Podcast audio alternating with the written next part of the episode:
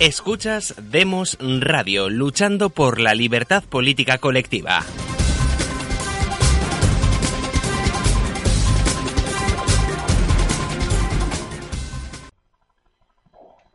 Bienvenidos de nuevo a un programa de Demos.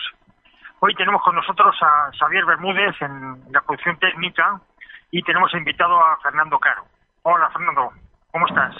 Hola José Luis, buenas tardes.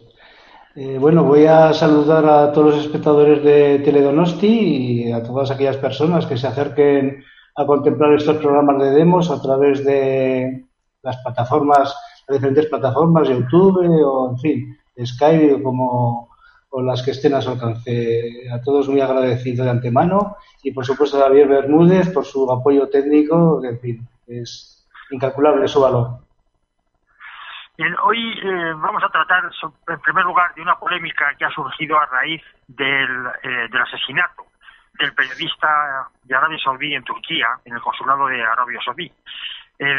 este asesinato ha traído como consecuencia una polémica muy agria en España en relación con eh, si es conveniente o no vender armas a Arabia Saudita, después de que Alemania se ha negado, después de este, de este asesinato. Se recuerda que estas armas están son utilizadas para se utilizan en Yemen que han causado víctimas civiles pero que Arabia Saudí a cambio de comprarla a España nos, nos ha comprado también unos navíos de guerra bastante caros y que sacan adelante la empresa Navantia, Navantia que es una empresa líder en eh, construcción de barcos.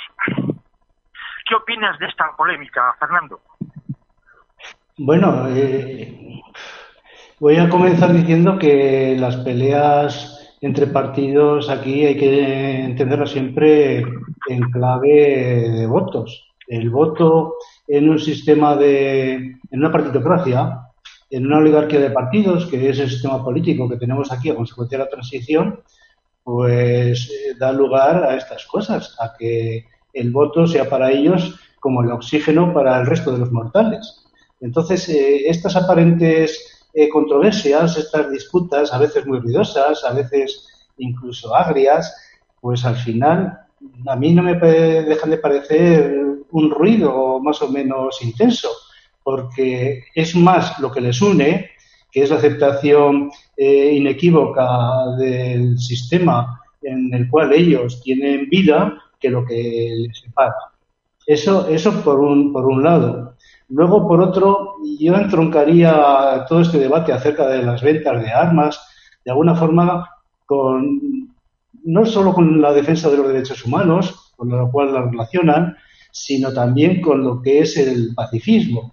Y a propósito del pacifismo, eh, he recordado el ensayo este de Ortega, está en el epílogo para ingleses de la rebelión de las masas donde habla de lo que supuso el pacifismo del Reino Unido tras la Primera Guerra Mundial, que fue, según Ortega, un error de grueso calado y que de alguna forma abrió las puertas eh, a lo que luego sería la Segunda Guerra Mundial, aparte de otros desastres como el Tratado de Versalles, eh, etcétera. Y que el pacifismo no es eh, la mera ausencia de guerra, sino que el pacifismo es eh, la construcción de una paz en base a unos parámetros que están todavía por determinar. Eso como segunda apreciación. Y como tercera apreciación es que el Estado español forma parte de una alianza militar y forma parte de una unión económica y que en consecuencia, eh, tal como está configurada la, nación, pues no tiene eh, soberanía a la hora de tomar ciertas decisiones. Y en este caso yo creo que hay decisiones que se toman pues, pues de manera subsidiaria o en nombre de terceros, pues porque en un momento dado conviene o es necesario que eso sea así.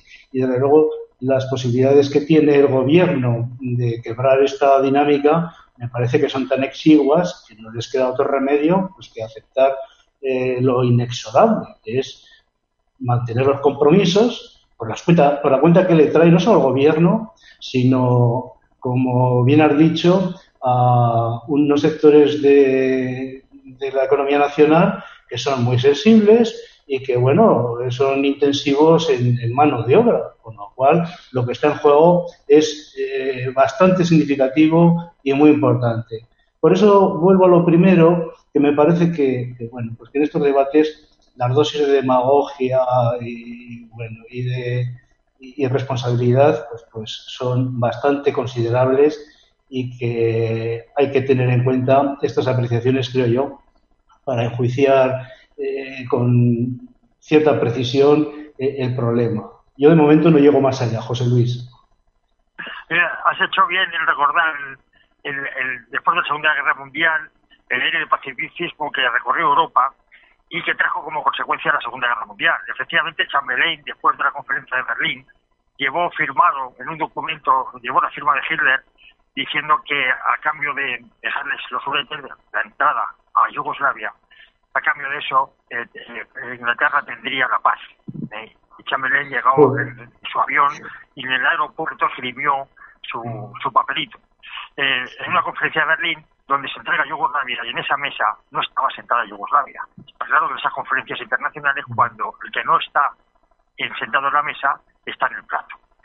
fue una yo tengo, yo tengo, José Luis, una imagen de esa firma donde está Chamberlain, donde está Daladier y donde está el yerno de Mussolini, que era el ministro de Asuntos Exteriores, un apuesto galán, que no recuerdo ahora mismo el nombre. Bueno, las caras de Daladier y de Chamberlain son, son penosas, o sea, una cosa eh, impresiona, impresiona. Y luego, claro, lo que Churchill espetó a Chamberlain cuando llegó allá y agitó los papeles diciendo paz, paz. Dijo, sí, no vas a tener la paz, vas a tener la infamia y encima de la guerra. O sea que la cosa eh, fue seria, evidentemente.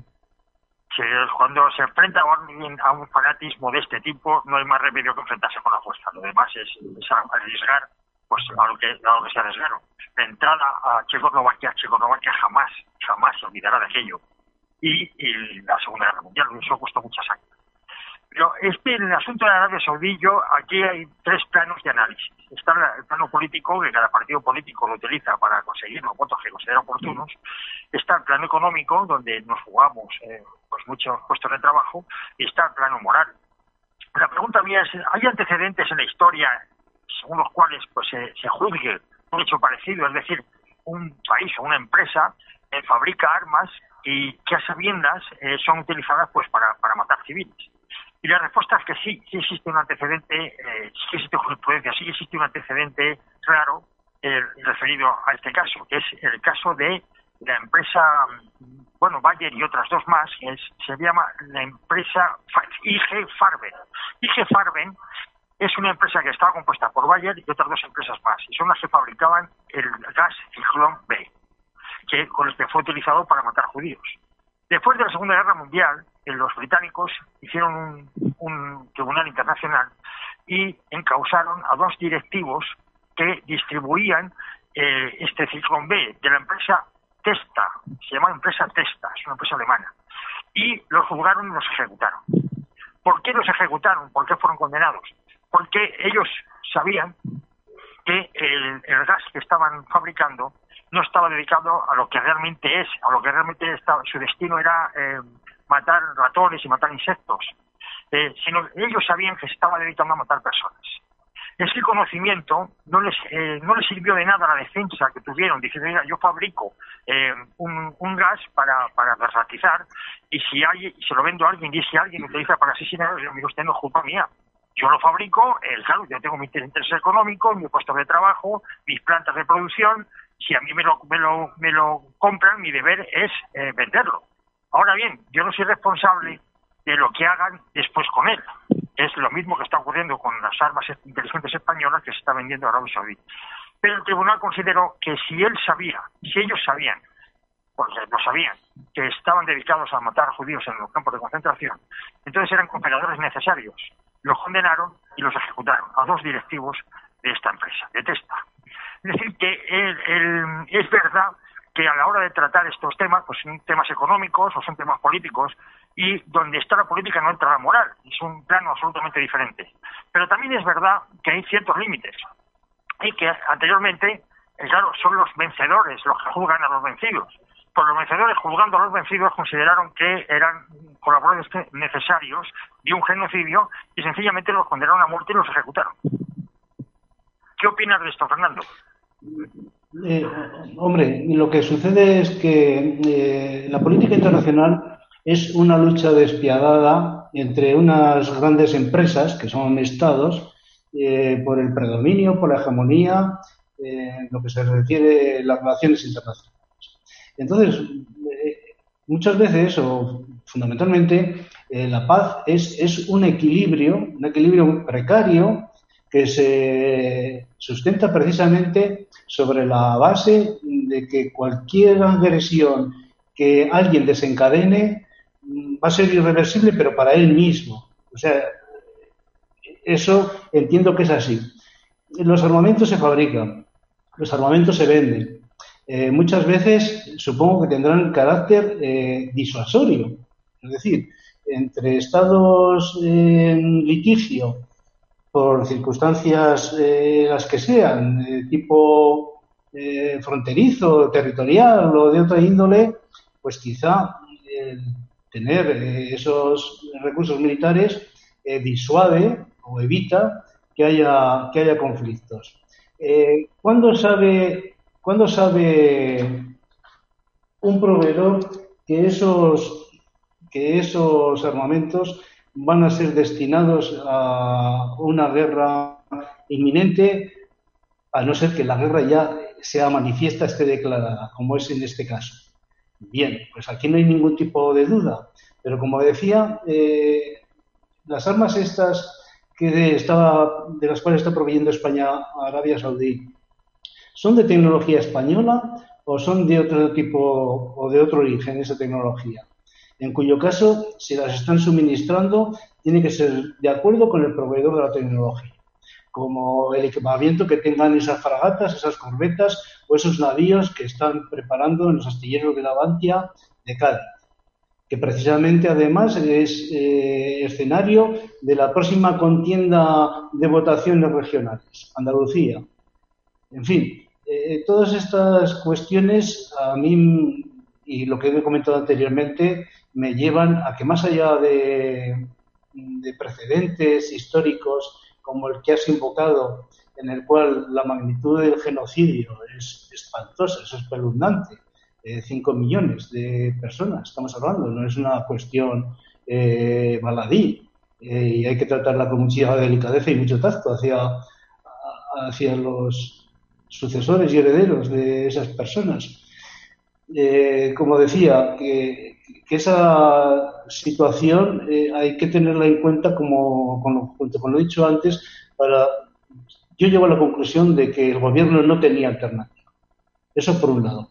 Y que políticamente esto puede ser la tumba del señor que yo llamo Sancho, el escudero de separatistas, supremacistas, eh, gente proclive a la dictadura del coletariado, en fin, va a ser una sima que en la contienda esta electoral, pues creo que le va a pasar una factura considerable y que puede ser el principio de su final. No sé si coincides en estos análisis que hago, quizá un poco ligeros. yo creo que al final eh, los tres los tres planos sobre los que se puede juiciar este, o analizar este asunto, que es el político, el económico y el moral, al final vamos a llegar a la misma conclusión que llegó Maquiavelo. Oiga, mire usted, yo estoy en el poder, yo eh, cualquier medio que haya utilizado para llegar aquí, sea o no moral, lo legitimo en cuanto esté en el poder. Y por tanto, yo que estoy en el poder legitimo esa venta de armas. Ahora, yo no legitimo esa venta de armas con los costes que conlleva. Lo que pasa es que nadie le va a pasar factura al gobierno español por los costes que conlleva, es decir, por vender unas armas inteligentes que pueden o han causado o, pueden causar eh, muertes en, en, Yemen. Recuerden que hace no hace mucho eh, un misil de este tipo pues estalló sobre un autobús de niños y los los, los reventó, los mató. Eh, bueno, pues efectivamente hay que ser conscientes que vendemos armas allí, que es absolutamente legal, que lo vende, lo vende un gobierno legítimo, un, un Estado legítimo, lo autoriza esa, esa venta un Estado legítimo, pero que tiene ese coste. Pero lo que pasa es que nadie va a pasar la factura, salvo que se forme un tribunal militar como le formaron los británicos a, los alemanes después de vencerlos en una guerra, y entonces sí, entonces, entonces no hay remedio. Entonces cogerían a los que han autorizado esas ventas y seguramente lo pasarían por las armas, o hoy día que somos más civilizados y ya no la condena de muerte ya no está tan en boga, pues hoy les condenaríamos a, unos años de cárcel. Pero es así, realmente Maquiavelo en esto dio con el, dio con, con, con el secreto, ¿no?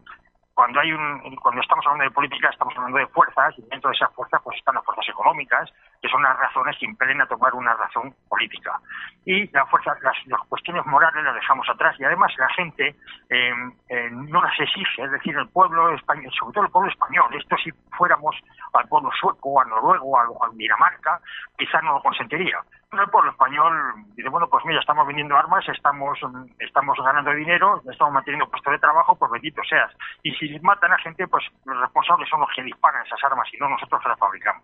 Cosas así. Bueno, tenemos otro asunto en... A mí lo que me parece un poco un tanto inconsistente es comparar la posición que pueda tener el gobierno español, como decía, con la que puedan tener el gobierno alemán o el gobierno francés. Tanto Alemania como Francia son potencias de segundo nivel, pero potencias al fin y al cabo, y se pueden permitir este tipo de gestos. Alemania tiene una economía exportadora, vamos, impresionante y quizá pueda seleccionar sus clientes en aquellos ámbitos en los que ellos consideren pertinente y oportuno. Eh, Francia, por otras razones, pues es otra potencia, en fin, de segundo nivel, de tipo militar, y eh, quizá también al señor Macron, que está pasando por horas bajas, por interés también hacer gestos, aunque sean retóricos o de cara a la galería. Esto pasa en la política, es el pan nuestro de cada día y por lo tanto no hay que rasgarse las vestiduras por, ello. Ahora, comparar la posición del gobierno español, que no es ni una potencia de tercera división ni de cuarta, sino de primera regional, con estas eh, naciones en las cuales hay estados que tienen otro fundamento y otra solidez que el nuestro, es, vamos, es de una hipocresía o, de una ignorancia tan supina que, clama al cielo, José Luis. Es. Bueno, tenemos otro asunto que está en boga, que es eh, la sentencia que ha redactado el Tribunal Supremo. Ya van tres sentencias en relación con los impuestos de actos jurídicos documentados que tienen que pagar los clientes de los bancos cuando suscriben un contrato de, de préstamo con garantía hipotecaria. El Tribunal Supremo ya por tres, por la sala cuarta, eh, la sala tercera del Tribunal Supremo eh, eh, ha emitido ya tres sentencias en el mismo sentido diciendo que esos impuestos los tiene que pagar la banca. Esto trae como consecuencia que los últimos cuatro años, que es cuando prescriben estas reclamaciones, los, los que han pagado esas, esos impuestos pueden reclamar a Hacienda la devolución del importe del impuesto que pagaron y Hacienda a su vez puede exigirlo a los eh, a los bancos. Es un impuesto de las comunidades autónomas y por tanto se tramita o se debe tramitar en cada comunidad autónoma, que tiene diferentes tipos por cada comunidad. Eh, el presidente del Tribunal Supremo, Lesmes, eh, ha pedido disculpas diciendo bueno que, que ha sido mal gestionado y que ha, tiene eh, consecuencias nefastas para, sobre todo, la imagen del Tribunal Supremo. Aquí es muy importante eh, la imagen. Lo que se está cuidando es la imagen. Lo que se cuida es de, configurar un relato que cuide la imagen del Tribunal Supremo. Pero no, no se cuida tanto el fondo del asunto, que es donde yo creo que hay que entrar. Y bueno, pues a raíz de esto, eh, si hay un gran revuelo entre las personas a las que se le tiene que devolver ese dinero el, Tribunal Supremo que quiere, o, ha habido por lo menos un intento de cambiar el tipo de jurisprudencia eh, cuando el presidente de la Sala Tercera ha convocado a toda a toda la, a toda la Sala Tercera, son 31 o 33 magistrados, para decidir sobre el cambio jurisprudencial de este asunto, con la intención de eh, bueno pues cambiar la jurisprudencia, lo que provocó que las bolsas se estabilizaran, porque hubo una repercusión muy grande en las bolsas. ¿Qué opinas de todo esto, Fernando? Bueno, el otro día hablamos con, Marcos Peña y con Pedro Gallego de esta, de esta cuestión. Bueno, como dices, eh, José Luis, bien, la imagen que ofrece el Supremo en este caso ha sido, ha sido tremenda. O sea, porque el Supremo va a hacer de Supremo del propio Supremo. O sea, se va a rectificar a sí mismo. O sea, el principio de seguridad jurídica eh, es, es fundamental, ¿verdad? Entonces, bueno, bajo este punto de vista, como digo, han ofrecido una imagen manifiesta, manifiestamente mejorable. Luego, otro aspecto que dan es eh, la escasa o nula independencia, independencia judicial. Y, ahora recuerdo eh, un párrafo de, no recuerdo bien el libro, eh, en el que decía que en la época de Luis XV los tribunales franceses eran los más independientes que había en Europa porque el monarca no podía asir a los jueces ni por la ambición ni por el miedo. Es decir, no tenía atribuciones para promocionarlos, para removerlos o, para trasladarlos. entonces, es una cosa curiosa, ¿verdad? Que en el siglo XVIII sucedieran estas cosas y ahora andemos todavía con un largo trecho por recorrer para llegar a ellas. Eh, eh, y luego, la persona del señor Lesmes, a mí es que ya me hace gracia. Me hace gracia porque estoy recordando un par de manifestaciones suyas, una creo que es de 2014, en la que dijo que la ley de enjuiciamiento criminal estaba hecha para el robagallinas y no para el gran defraudador. Bueno, aparte del aspecto este cualitativo de qué se entiende por gran defraudador, que me imagino que en buena técnica jurídica se puede determinar con precisión, la cosa, oiga, pues usted haga todo lo posible, todo lo que esté en su mano para que esta ley de enjuiciamiento criminal se modifique. Y otra todavía más, más en fin, inefable, que es cuando en 2016 eh, aseguró que la corrupción era un mal endémico e incluso sistémico y que afectaba a la sociedad de tiempo inmemorial. Bien, que la corrupción afecta a la sociedad, allá la sociedad. Están los tribunales y los códigos civiles para dirimir este tipo de cuestiones. Lo que pasa es que aquí el señor Lesmes empleó un eufemismo, creo yo. O sea, la corrupción a la que se refiere afecta a las instituciones del Estado. Y ahí es donde es preocupante que sea una corrupción de carácter sistémico, es decir, que impregna el sistema. Pero el señor Lesmes no dio el paso de decir, bueno, y esto es así porque tiene su origen aquí, allí, y a consecuencia de este origen, pues las consecuencias tienen que ser, tienen que ser las que son. Pero es que es más, el señor Lesmes es un elemento del Estado, es el presidente del Consejo General del Poder Judicial, que es un órgano del Estado, y del Tribunal Supremo, que es otro órgano del Estado. Oiga, usted, usted me está diciendo que usted está salpicado eh, eh, por, ese hecho. A usted le incumbe, a usted le afecta. Usted es uno más en ese eh, terrible cáncer que corroe a la sociedad española a través de la corrosión de sus instituciones. Pues, pues sea coherente, haga algo, tome una decisión, ya que usted ha tenido la valentía de ejercer su libertad de denunciarlo públicamente, actúe en consecuencia. Ah, pues eso no. O sea, eh, es una especie de brindis al sol. Por eso ya digo que este señor, pues al final es que me hace mucha gracia cada vez que interviene, porque su coherencia deja bastante que desear. Bueno, ocurre una cosa, que eh, cuando una revolución es sistémica, lo es porque no hay separación de poderes, es decir, porque un poder no controla otro poder. En España ya sabemos que el legislativo deja al ejecutivo, luego ahí no hay duda. Es imposible que haya separación de poderes y por tanto es proclive a la corrupción. Es lo que Jefferson definía como un estado despótico. Ahora bien, ¿qué pasa con el judicial? El judicial, para promocionar un juez es preciso la colaboración de un partido político. Es decir, un partido político lo tiene que proponer pues para, para magistrado del Tribunal Supremo, del Tribunal Constitucional, para los Tribunales Superiores de Justicia, etcétera. ¿Qué tiene que hacer un juez para que un partido político le promocione? Esto lo dejo a la conciencia de cada cual. Una vez que un partido político promociona a un juez, ¿cuál es el deber que se, que se ha planteado de ese juez con ese partido político? Pues esto lo dejo también al análisis de cada cual, que reflexione y se piense qué, qué tiene que hacer, cuál es el deber que tiene un juez que ha sido nombrado por un partido político con ese partido político o los procedimientos en está implicado este partido político.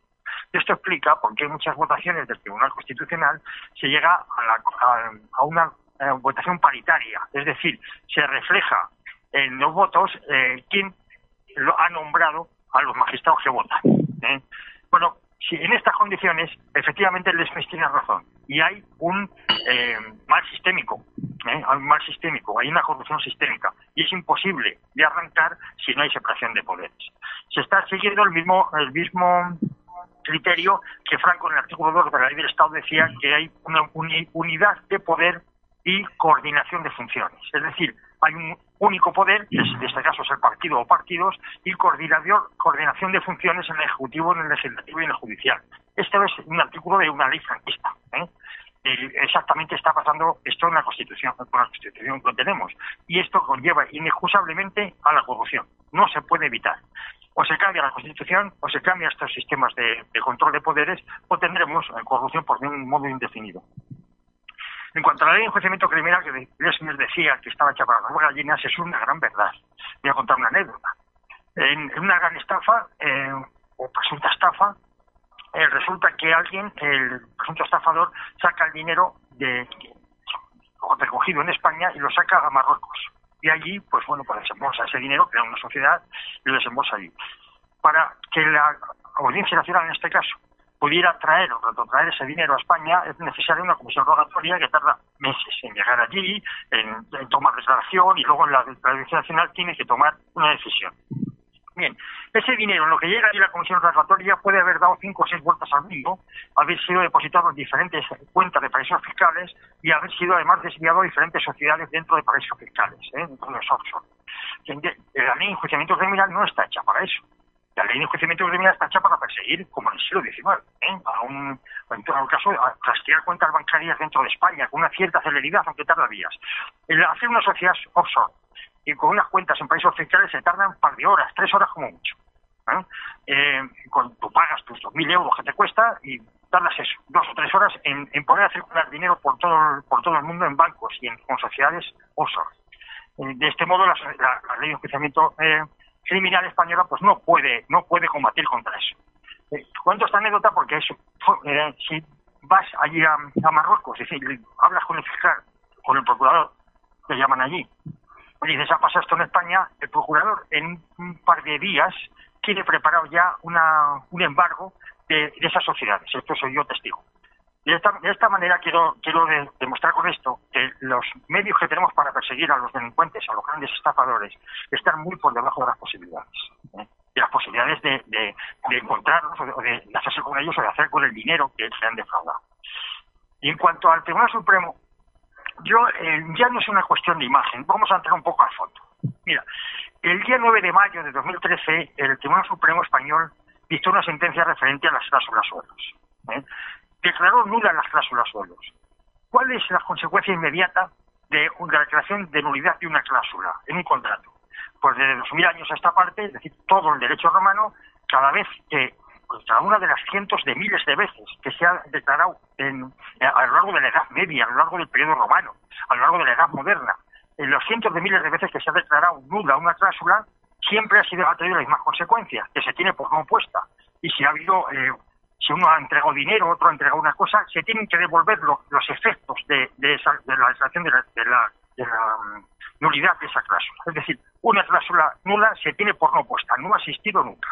Bien, el Tribunal Supremo en este caso cambia el criterio en jurisprudencial de 2.000 años y dice que eh, en este caso no va a ser así.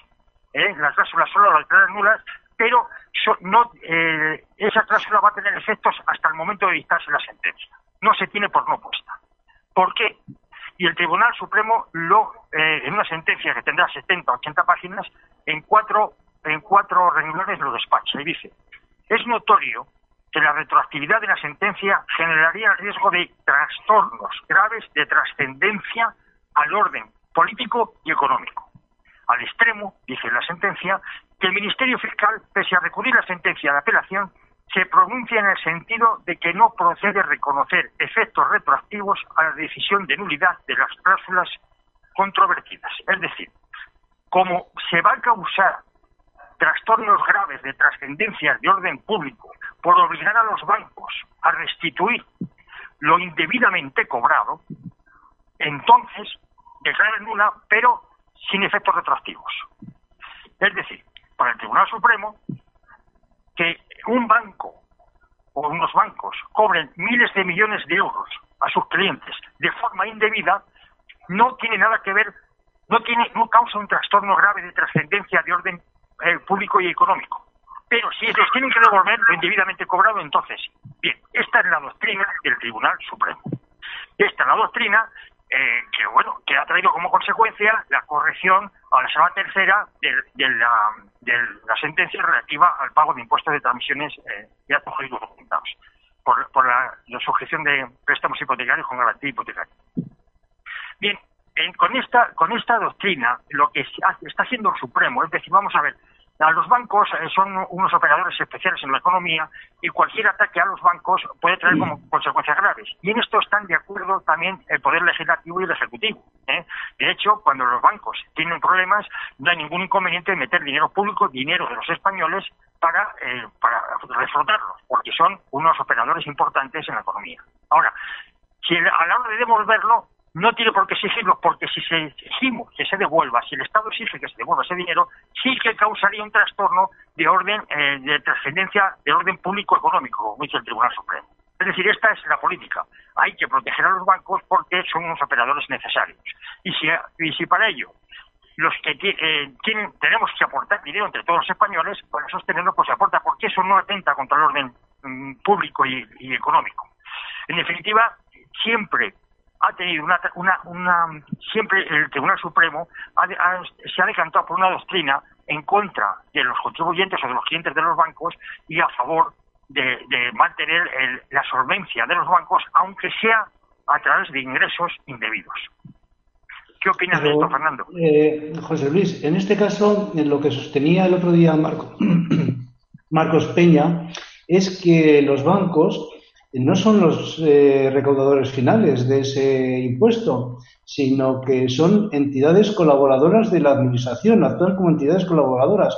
Ellos eh, cobran para ingresarlo, es decir, es un cobro finalista. Aquí quien tendría que estar obligado en todo caso a devolver esos ingresos indebidos serían las propias administraciones. Es decir, sería el propio Estado, órganos del Estado, los que tienen que eh, restituir esas, esas cantidades a mi modo de ver hay también que tener en cuenta otra apreciación. Eh, yo creo que los impuestos en el sistema tributario español están pensados, están hechos para aquellos que no los podemos eludir y no para aquellos que tienen más capacidad de aportar. En este caso, si son los ciudadanos, las personas, las que tienen que pagar ese impuesto, pues es un impuesto distribuido, muy repartido, con lo cual las posibilidades de hacer frente a la presunta injusticia que pueda tener en sí este hecho impositivo, pues son muy escasas. Pero si los sujetos eh, pasivos de este impuesto son administraciones públicas o, en su caso, si fueran los bancos, que tienen una capacidad de coerción o de coacción o de eh, influencia enorme, entonces la cosa cambiaría. O sea que también, bajo ese punto de vista, hay que tener en cuenta en qué terreno nos movemos, que es, pues bueno, no solo muchas veces en la indefensión por parte de los, las personas de a pie, sino que muchas veces en la relación con Hacienda, en la presunción absoluta de culpabilidad por parte del sujeto pasivo, en tanto en cuanto no demuestre lo contrario, con lo cual la perversión del sistema tributario pues ya alcanza unos límites pues en fin, que nos llevan a casi al medievo, ¿no? Una administración pues, pues tremenda, ¿eh? con los recursos además que tienen ahora técnicos, las informáticas y todas las cosas para cruzar datos y obtener información, vamos, de todos los lados, una radiografía eh, precisa y exhaustiva de los contribuyentes. Bien, sí que otro día podríamos hablar del, tema de cómo se está comportando Hacienda, la Hacienda española con los ciudadanos, porque realmente este asunto es claro. Eh, en cuanto a, los bancos, es verdad que hay que distinguir dos fases en esta sentencia. Uno, los cuatro últimos años, los cuatro últimos Hacienda tiene que devolver, si vamos, si, esta, si prospera ¿eh? esta, esta, esta sentencia, esta línea jurisprudencial, tiene que devolver a los, a los clientes de los bancos su el, impuesto que pagaron. Y los bancos tienen que pagarlo. A partir de ahora, ¿qué va a ocurrir? Que los bancos van a incrementar los intereses para poder pagar el propio banco esa, esa, ese impuesto, ¿eh? de tal manera que ahí sí que hace cobrador, le hace cobrador de, intermediario con Hacienda. Pero no los cuatro años anteriores se los tendrá que devolver a pulso. ¿eh? Eh, bueno, y yo creo que hemos terminado el tiempo. ¿Quieres decir algo más, Fernando? Pues nada, que ha sido un coloquio muy agradable que espero que guste a nuestros televidentes y a nuestra audiencia en general y que podamos en otra ocasión pues volver a coincidir y expresar aquello que opinamos de la realidad que nos rodea. Muy bien, buenas tardes a todos. Muchas gracias, Fernando.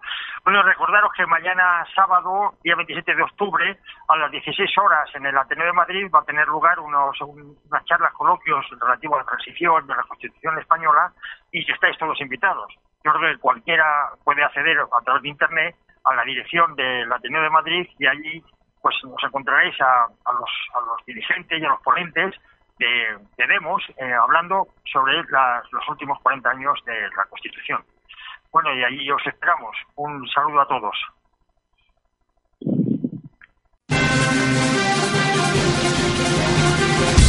Gracias por escuchar Demos Radio. Síguenos en nuestras redes sociales, en Facebook y Twitter Demos Libertad, en YouTube Demos TV y en iVoox y Spreaker Demos Radio. Síguenos también en nuestra web elcrítico.org.